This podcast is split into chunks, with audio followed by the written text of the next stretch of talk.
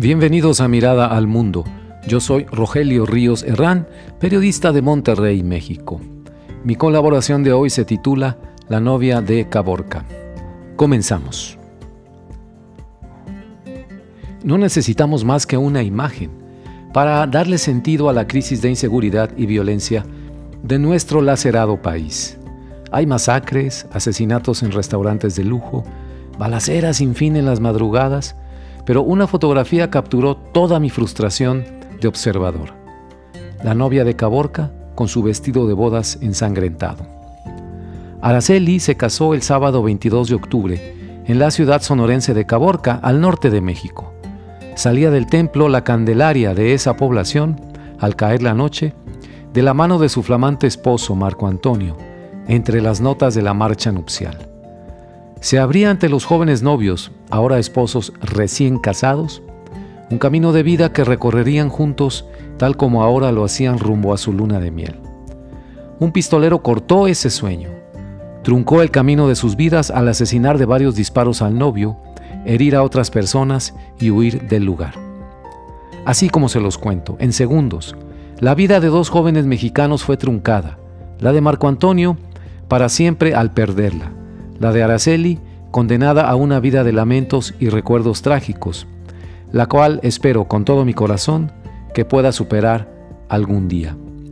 La nota sobre el ataque criminal a una pareja de recién casados, a la entrada de una iglesia y durante una boda en Caborca, no fue, sin embargo, una que llamara la atención más que otras contra las que compite en los titulares. Por ejemplo, la atención generada por los asesinatos de varias personas y una balacera intensa en el restaurante Sonora Grill, en una de sus sucursales en el área metropolitana de Guadalajara.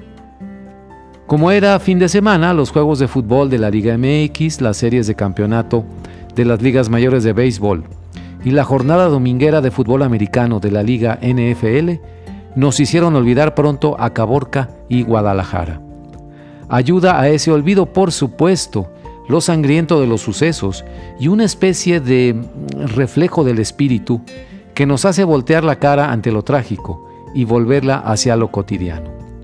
En la rutina de nuestros días en México, la violencia y el asesinato comparten el fútbol y las idas y vueltas de las familias en la casa, la escuela y el trabajo. El alud de noticias violentas nos remueve solamente por unos minutos, levanta la indignación, suscita la empatía con las víctimas, pero de inmediato regresa a un lugar secundario frente a las cosas y prioridades de la existencia de cada uno. ¿Cuándo nos metimos en esta trampa? La respuesta inmediata a esta interrogante es que fueron nuestros políticos de todos sabores y colores los que nos llevaron a percibir la violencia como algo normal en la vida pública de México. No estoy de acuerdo con esta respuesta. Por el contrario, las acciones o negligencias de esos políticos ante el problema de la inseguridad son responsabilidad, primordialmente, de la sociedad civil. No nos engañemos, si no somos ciudadanos informados, activos y exigentes con las autoridades, no obtendremos jamás la clase de políticos que queremos, democráticos, tolerantes, bien preparados, responsables, transparentes y, claro, honestos. Los políticos no vienen de Marte, he escuchado decir a algunos amigos, vienen de la sociedad en que vivimos. Estoy de acuerdo. En otras palabras, tenemos la clase de políticos que nos merecemos. A eso nos ha llevado la pasividad cívica de millones de mexicanos que miran a la política como algo ajeno, no propio. Es verdad, poco o nada hacemos después de ir a votar los días de las elecciones, eso cuando salimos a votar. La abstención de los votantes es muy elevada en México, incluso en las elecciones presidenciales. En 2018, por ejemplo, fue mayor el número de votantes que se abstuvieron de sufragar, unos 34 millones aproximadamente, que el de quienes votaron por Andrés Manuel López Obrador, 30 millones de votos.